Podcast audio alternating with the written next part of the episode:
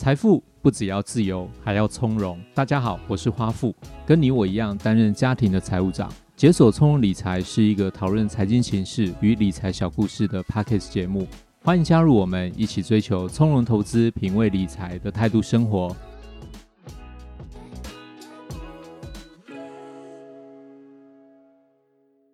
大家好，我是花富，欢迎收听解锁从容理财。我们的节目进行到现在也已经有蛮多集了哈。有一位朋友有跟我说，他说：“诶，为什么我们就是想要做这一方面的一些内容啊？”那我想节目一开始，我们今天就直接先欢迎鼠哥，好不好？鼠哥你好，花富好，大家好。好，我们今天就直接来讲一下好了。花富跟鼠哥呢，其实我们都在理财领域有一段时间跟经验啦。那主要我们要做这个节目，嗯、我们是希望能够多一些讨论有关于资产配置或理财的一些投资观念。独乐乐不如众乐乐，因为就是我们理财赚的钱不是零和嘛，所以如果大家可以把这种观念就是建立的更好一点，我想对大家都是有一个蛮不错的帮助啊。那前几集我们有提到一件事情，就是说资产配置啊，到底是应该 all in 还是要分散？我觉得这是很多投资人在进入市场当中，他一定会去面临到一个抉择，就是我到底该重压还是要分散？因为重压总是会想着说有更高的报酬率，对不对？那分散，我就想说，那这样我可以降低风险嘛？可是这个状况呢，一定会面临人性上的一个抉择。那因为花富呢，刚好有一个小朋友，我有个女儿，那我一直也在想说，我要怎么去帮小朋友及早建立一些正确的投资观念。所以我想这个问题，我其实思考了一阵子。那我就在想说，嗯，我该怎么样教育一个学龄前的小朋友，他资产配置的这种观念，而不是到长大之后他懂了才去教他。嗯，那我就发现一件事情，就是说，毕竟这个财经领域的一些知识蛮艰涩难懂的，坦白讲很硬啊。对，我很害怕，就是说，如果跟小孩举例今天没有做好的话，我反而会造成小朋友对于财经上面的一些排斥。结果我就发现了一件很有趣的事情，那这是我自己本身发生的一个小故事，我想跟大家来谈一下我们家发生的这件事情。诶，我想都没有想过，居然带小朋友去逛夜市，他自己就懂什么叫做资产配置。诶，原来这么简单，资产配置并不是大家想象中这么难懂哦。好，那我就跟大家来谈一下今天这个故事。主要这个故事是这样哦，前几天呢。呃，天气刚好还有疫情刚好好转之后，我们就想着说，我们是不是应该出去逛一逛、走一走？所以我们就带着小朋友去了一个新北市树林区有一个超大的夜市。鼠哥，你有去过吗？树林吗？对，树林这个不是士林哦，是树林哦，不是那个很多观光客的树林夜市，是士，不是士林，是树林。嗯，好，树林它有一个，因为你可能比较少到那边去啊。它是一个非常大的场地，然后整个打下来，就是把它打平了之后，做一个很大夜市。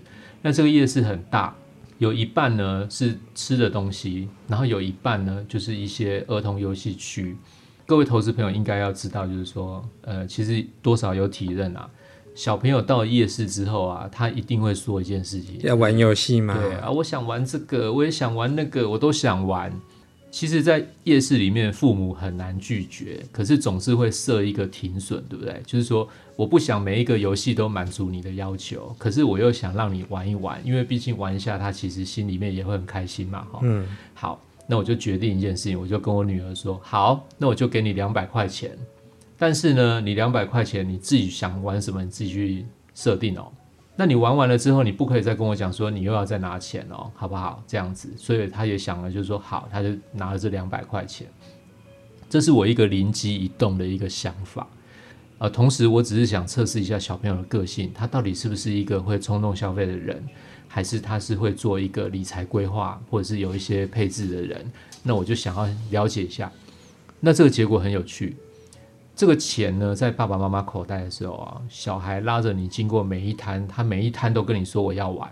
那我其实也知道啦，其实小朋友是把这个期望值拉到最大，因为他每一摊都跟你争取，总是会中嘛，对不对？反正爸妈会出钱啊，对，反正爸妈会出钱，反正爸妈口袋还有嘛，对不对？对。好，可是呢，我发现第一个很有趣的点，就是我把钱放到小孩手上的时候，这两百块钱从我的口袋转到他的手上的时候。发现一件事情，哎，两百块虽然不多，可是可以玩好几种游戏哦。嗯，但是你没有想到一件事情，小朋友他突然变得很谨慎。他在这一摊面前的时候，他就在那边自言自语说：“嗯，这有点贵。嗯，我再看一下。”然后等一下走到另外一摊的时候，他又说：“我觉得很像不是很容易赢。我刚才看那个丢的好像不是很容易赢。”他就开始自言自语，在做一些判断，这让我非常的意外。就是说，小孩他自己竟然开始在规划跟分析，怎么样安排游戏的种类跟次数会最好。这个是牵扯到很深的，比如说。鼠哥，你是分析师，你就知道就是赌博的获蓝率的问题嘛。对，没有错。可是回到回到人性上面，小孩其实他不可能会知道这种期望值跟获蓝率的问题嘛。嗯。可是他居然可以在这个上面，他开始就认真的评估手上的两百块钱该怎么玩。好，那接下来呢？有的游戏收费高，但是能玩的时间好短。比如说九宫格的丢球，它就几个球丢完之后就没有了。而且丢完之后呢，它不一定会有奖品。那有的时间可以玩得很长，但是又没有奖品。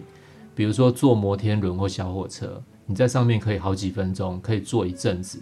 但是坐完结束之后，不好意思，就麻烦请你下来，后面要有人排队啊，你就会看到那个小孩的遗憾就长在脸上。但是有的呢，收费很便宜，但是奖品他又不爱。比如说像打弹珠台。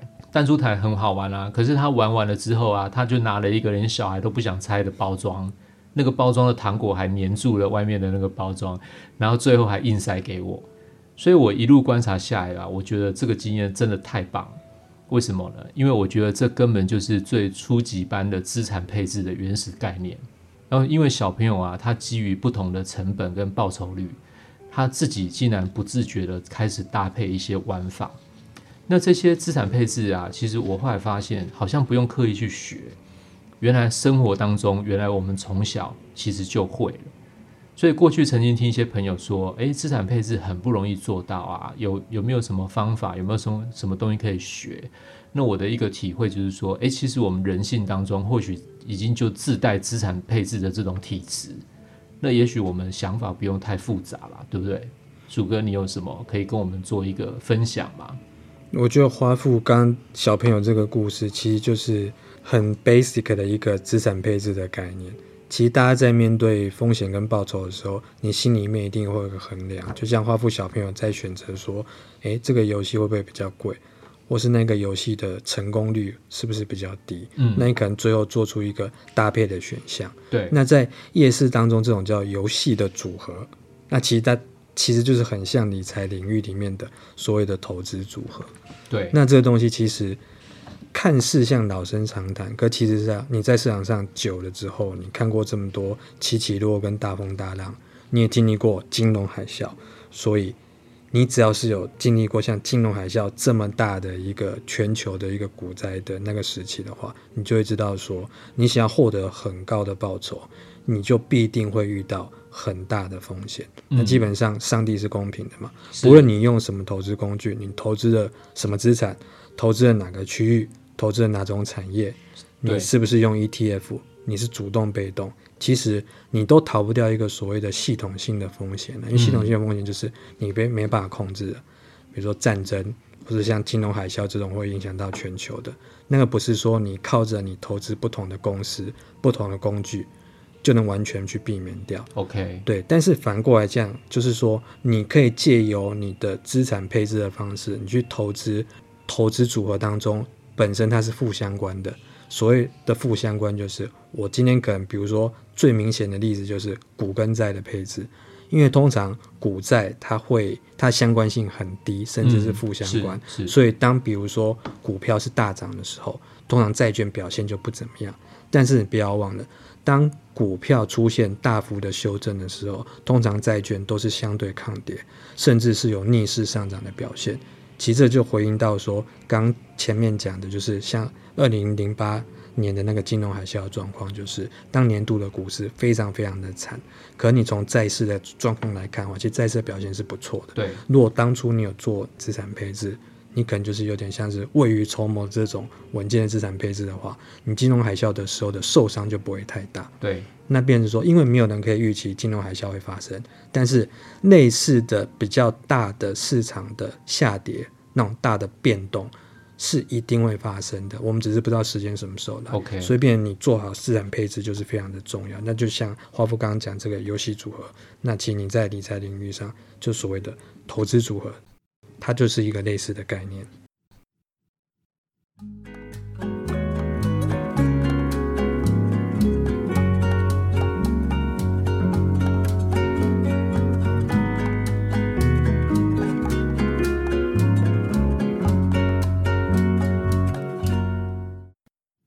OK，那你有没有想说，那我是不是之后都一直带小孩去夜市？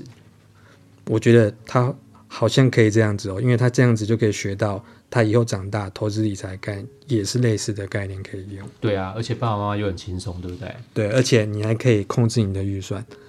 好，我跟你讲，后面的精彩来了。结果我告诉你哦，我就想说，好家伙，这一次就让你这么小就学会这样的观念，那我以后是不是常常就带你去游乐场好了？可是去夜市，我总是觉得说，哎，你还是在外面嘛，就是露天的嘛。于是我就想说，那我就带你去百货公司的游乐场好了。我在旁边还可以划划手机，多舒服，吹吹冷气，对不对？对。好，结果不是，我之后带小孩去百货公司的游乐场，结果就翻车了。怎么会翻车？鼠哥，你知道为什么吗？不知道。我第二次之后，我就想说，那我就带着你去百货公司的游乐场啊，比照办理，比照办理。去了之后。还没有讲，我当场就先把两百块拿出来了，嗯，然后两百块之后就换代币，然后跟小朋友说：“哎，你去规划你自己玩的游戏。”结果这一次完全不一样。我发现一件事情，因为夜市里面啊，他每一次参与游戏的金额是比较小，那每一个摊位它的游戏种类比较不一样，你能够拿回的回报啊是差异的，就是说有的东西它是小奖品，有的东西它是糖果。所以它的同质性不高，其实跟刚刚鼠哥有提到一部分，其实是有点类似。那因为它的同质性不高啊，小朋友自己就可以产生一个判断跟拿捏的尺度。但是你在游乐场里面就不一样了，为什么？因为游乐场里面它都是游戏机台，那它给你的报酬是什么？是点数，所以小朋友就不太能够做一个点数的比较，就是说我没有办法再去做一样的判断。嗯，好，结果一件事情呢。就是我都弄好了之后，我我 settle 好之后，我就在旁边开始要划手机了，划不到两下，小孩就来了，开始哀求，不好意思，我两百块已经花完了，代币花光了，对，然后拿了一叠的点数，那这个点数对他来讲啊，他是没有办法换换奖品的，因为你也知道游乐场的设计，他会把点数拉得比较高，你才能换一些东西嘛，嗯，好。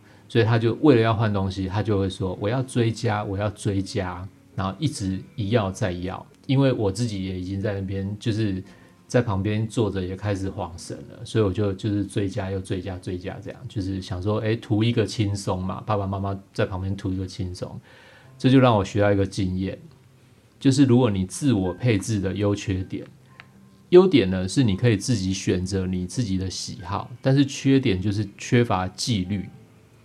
你有没有发现一件事情？就是说，当他在游乐场里面呢，他的这个呃花完了之后，然后声光机台还是不停的在刺激或什么的时候，这马上就失去纪律。然后缺点就是有钱就花，有钱就花。所以我在想一件事情，就是夜市的经验啊，没有办法复制，因为在游乐场里面就出现到一个翻车的状况。没有错诶，我觉得就是它这个东西看起来就是好像有很多种游戏。可事实上，每一种游戏它的性质都很像。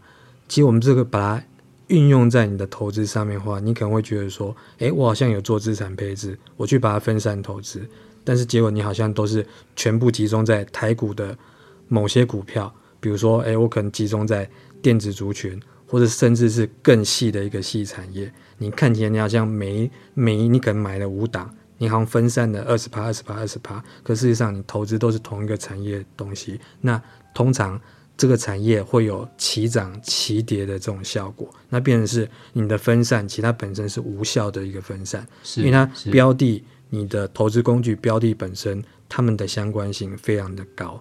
那变成是风险一来，它可能就是一起翻车。所以变成说，当然你可能涨的时候一起涨，但是问题是。就像前面讲的，你没有办法去抓到一个所谓的高低点你没有这么的神嘛？对，所以变成是说，你真的要做所谓的分散投资、资产配置的话，其实你应该是要找一些负相关的一些资产或是标的来进行一个相互相互抵消所谓一个波动的一个波动就是风险。嗯，嗯，对，让你在上涨的时候，即便没有涨那么多，问题是你股市最重要，其实比较是你先求保本。就像巴菲特一个投资的观念，他的观观念就很简单，不要赔钱。对。然后之后第二条就是不要忘记第一条。对。那第三条就是不要忘记第一条。不要忘记第二条。其实就是废话，其实就是你不要赔钱。是。那其实你不要赔钱，你必须要用相对比较稳健，或者说你自己能够承承受的风险之内的一个资产配置的观念来看。那其实这个东西就是涉及到一个所谓的投资纪律的问题了，因为金融市场。你唯一不变的事事情就是，国际的情势一直在变，它只会一段的变化，而且一旦有变化，风吹草动，波动就会随时的出现。自己如果平常没有做好一个所谓的资产配置的一个定见的话，你可能市场一波动出来的话，你可能就会觉得手忙脚乱。对，那你可能会自己找理由，就说啊，只是运气不好啊，或者是你还想要进场去摊平啊。没错。那通常你这些东西出来。万一你都没有考虑到说，如果走势继续跟你一样，觉得是不如预期的话，那你接下来你有那么多的钱可以摊平吗？因为你不是法人机构啊，你没有源源不绝的钱。对，该怎么去做，对不对？对，那反过来看，如果说你要委托给法人机构，你要比如说全权委托，你请投顾业者或是信托业者，你想要去操作，问题是它又有一定的门槛，那当然你有一要付出一定的成本费用嘛。而且，如果你的投资、你的资金是不大的话，你可能也没有办法达到那门槛，你也不想付那个钱，对，那你时间拉长回头一看的话，你可能发觉说，你这样的投资的效果可能会不如的预期，而且你可能又忽略到本身一个风险、okay, 嗯、风险的一个考量。了解，了解。好，我想现在已经进入一个大数据的时代，哈，就是像鼠哥要出门，或者是花富要出门。以前会先听一下广播的路况，然后再决定说要开车出去走哪边嘛。那现在呢，就是用手机会先看一下整个实际上的路况，甚至于就是没有看就直接出门，会觉得很不安心。嗯、对。那最厉害的就是说，现在的这些数据平台啊，它不是说只有告诉你路况，它还可以帮你做一个动态的运算，它可以找到你常常走的路线，然后给你建议。甚至于会调整避开你现在已经是塞车的路段，那所以就可以算出我常常出门的时间或常走的路线，然后给予我一个最佳的建议。那我觉得这就是现在这个大数据时代对于科技产品的依存度越来越高所享受的一个好处。那现在这个科技产品呢，也开始跟金融做一些结合，包括像鼠哥可能就知道，就是说用科技来做理财已经成为一个新的流行。那很多人会觉得说，那科技怎么做理财呢？顾名思义，就是用科技来帮助你做投资。这当然中间有很多比较细节的，像是演算法或一些量化模组。这对于工程师来讲，你你其实就不用担心了，你就交给他就好。那你只要会应用就好。其实就很类似，就是像 Google 地图，我们其实都有看过 Google 地图嘛。它在运算一个路线的时候啊，它其实就是会帮你安排出一个即时的状况。那科技理财其实也是类似这种的条件，就是它会帮投资人所提供的一些参数条件，它会拿来做一个加权的运算。但是原则上就是你可以设定出你一个投资的目标跟金额，以及你希望投入的时间，它去做一个加总。这就像说我今天想要出门规划，想要走的路线一样，那它会去帮你做出一个客制化的推荐，还有动态调整的建议。所谓动态调整，就像刚刚鼠哥讲，他说：“哦，系统性风险发生的时候，你该怎么去做对应？那法人机构可能会判断跌多少之后再做加码，可是个人你可能就烧脑，你可能就伤脑筋，而且你可能会睡不好。可是当有这个路线遇到塞车的时候，地图就告诉你要走哪边。这其实很像智能投资或者是一些科技理财产品，它会告诉你动态该怎么去做调整。”那就让你很轻松的可以去享受一个科技所带来的成果。那鼠哥刚刚有提到一件事情，就是说，如果我去找别人来做一个配置，可不可以？当然是可以啊。那鼠哥刚刚点出一个最关键，就是说，科技理财啊，它其实有一个低成本跟低门槛的优势。为什么呢？因为像刚刚举例，就是巴菲特说，他说不要输钱嘛，对不对？好，那股票市场呢，鼠哥很喜欢讲一句话，就是少输就是赢。投资的时候啊，你要少付成本，是不是也是赢？没有错嘛。对，因为你的报酬率是扣掉成本之后才是报酬率。没有错。所以如果你利用科技投资，然后帮你去省下了这个人力的成本，其实在你这一笔投资当中，它其实算是多得到的获利。那此外呢，低门槛的部分就是。你像之前，如果你要去找全权委托，他可能会问说：“诶，先生你好，请问你有多少资金准备做一个管理？”很难去起始说我的金额其实不够大，那就没有办法去做这件事情。可是科技理财就有这个好处，它可以用呃新台币几千块钱就可以请这个业者帮你做投资的规划，这是以前依靠人力时代很难去想象到的一个状况。所以我会建议，就是投资朋友可以善用一些。科技理财或者是智能投资来当做你资产配置的一部分，当然不是说要全部都在这上面做配置，那也是可以先用一部分先做一个尝试，呃，利用机器人来帮你追踪管理跟配置资产的这个动作。好，那我们这一集就先跟大家分享到这边。那今天我们是属于用一个比较呃闲聊的方式。来谈一些我自己的故事跟一些想法，那也很感谢鼠哥用专业的角度补充了一些投资学跟呃这种不同的财务的眼光来做讲解跟分享。谢谢那谢谢谢谢鼠哥哦，谢谢大家的收听。那也请大家可以帮忙订阅跟分享还有评价。这里是解锁从容理财，我是花富，我们下次见喽，拜拜。